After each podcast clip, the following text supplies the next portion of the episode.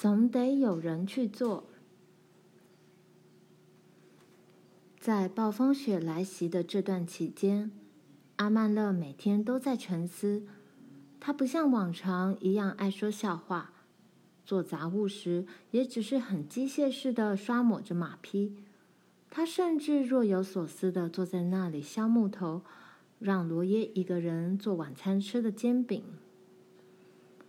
终于，他开口了：“你知道我在想什么吗，罗耶？”罗耶回答：“看你花了这么多时间。”一定是个值得思考的问题。阿曼勒说：“我在想，这里有人在挨饿。”罗耶承认他说的对，把煎饼翻了个面。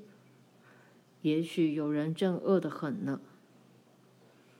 阿曼勒重复一遍：“我说的是饥饿。拿英格斯来说，他家里有六口人呢。”你可注意到他的眼睛？你知道他有多瘦吗？他说他家的小麦吃光了。好吧，就给他拿这一桶的小麦去吧。但是这点小麦在六口之家能吃多久？你自己算算看。罗耶说：“他一定还有别的粮食。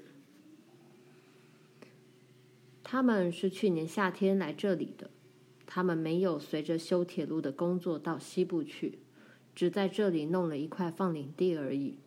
你也知道，一个人在第一年夏天能从草泥地上种出多少东西。再说，这附近又没有领薪水的工作。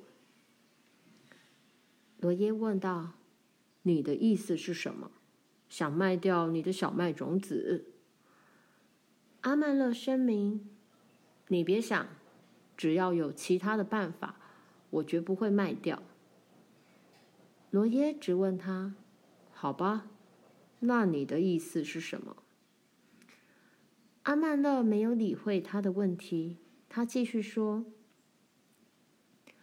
我想不止英格斯一家人遭遇这种困难。”他慢慢的、很有条理的计算火车停开前镇内仅存的粮食有多少。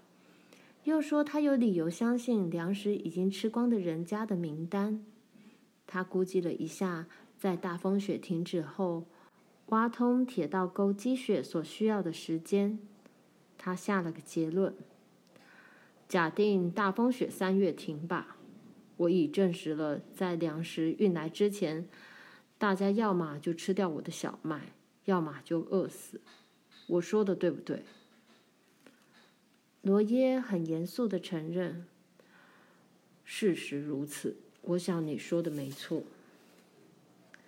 相反的，假定这种天气一直拖到四月才结束，别忘了那个老印第安人曾经预言有七个月的大风雪。如果四月前火车不通，如果火车不运小麦种子来，我就必须留下我的种子。”否则会损失一年的收成。罗耶同意他的说法，看来是这样的。还有，如果火车在四月初还不通的话，大家不管怎么样都要挨饿，即使他们吃掉了我的小麦也一样。罗耶说：“好吧，言归正传吧。总而言之。”总得有人去把种在镇南的那批麦子弄来。罗耶缓缓地摇摇头：“没有人会去的，这等于是拿一个人的生命去交换。”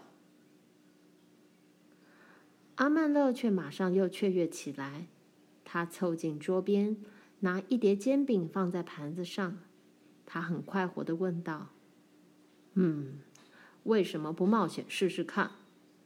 他一边把糖浆浇在热腾腾的饼上，有时候结果是往往无法预测的。罗耶说：“六十三公里路，到那片草原上去草堆寻针啊！去三十公里路，回三十公里路。我的天啊，谁知道什么时候大风雪会袭击你？一旦暴风雪要来，每次放晴的时间最多不超过一天，常常只有半天而已。这是不可能的，阿曼勒。它就像雪球滚过炼狱，成功率是零。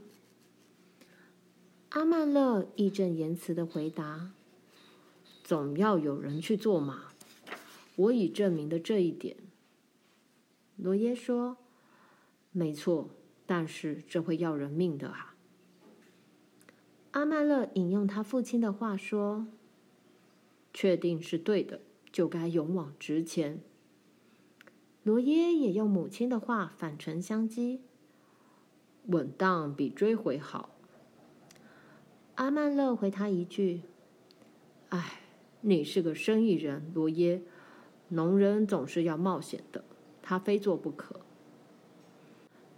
罗耶很严肃地说：“阿曼勒，如果我让你这笨蛋在草原上失踪了，我怎么向爸妈交代？”阿曼勒回答：“你管不了我的，罗耶。我生而自由，白人，二十一岁，就算没有二十一岁，也跟二十一岁一样管用。总之，这是个自由的国家。”而我是个自由独立的人，我高兴怎么做就怎么做。罗耶竭力说服他，不要轻率从事。阿曼乐，再仔细想一想。阿曼乐说：“我考虑很久了。”罗耶沉默了。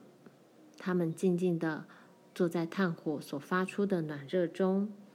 在油灯及其反光铁片所发出的明亮光线下吃晚饭。强风尖叫着扫过屋檐，墙在微微颤抖，墙上的影子也跟着颤抖。墙角发出刺耳的呼啸声，像大瀑布落下似的轰然大响。阿曼乐又取了一碟煎饼。罗耶突然放下他的刀子。把盘子推开，他说：“有一件事可以确定，你不会一个人去干这种又傻又困难的事情。如果你下定决心非去不可，我跟你一道去。”阿曼勒惊叫起来：“听我说，我们两人不能同时去。”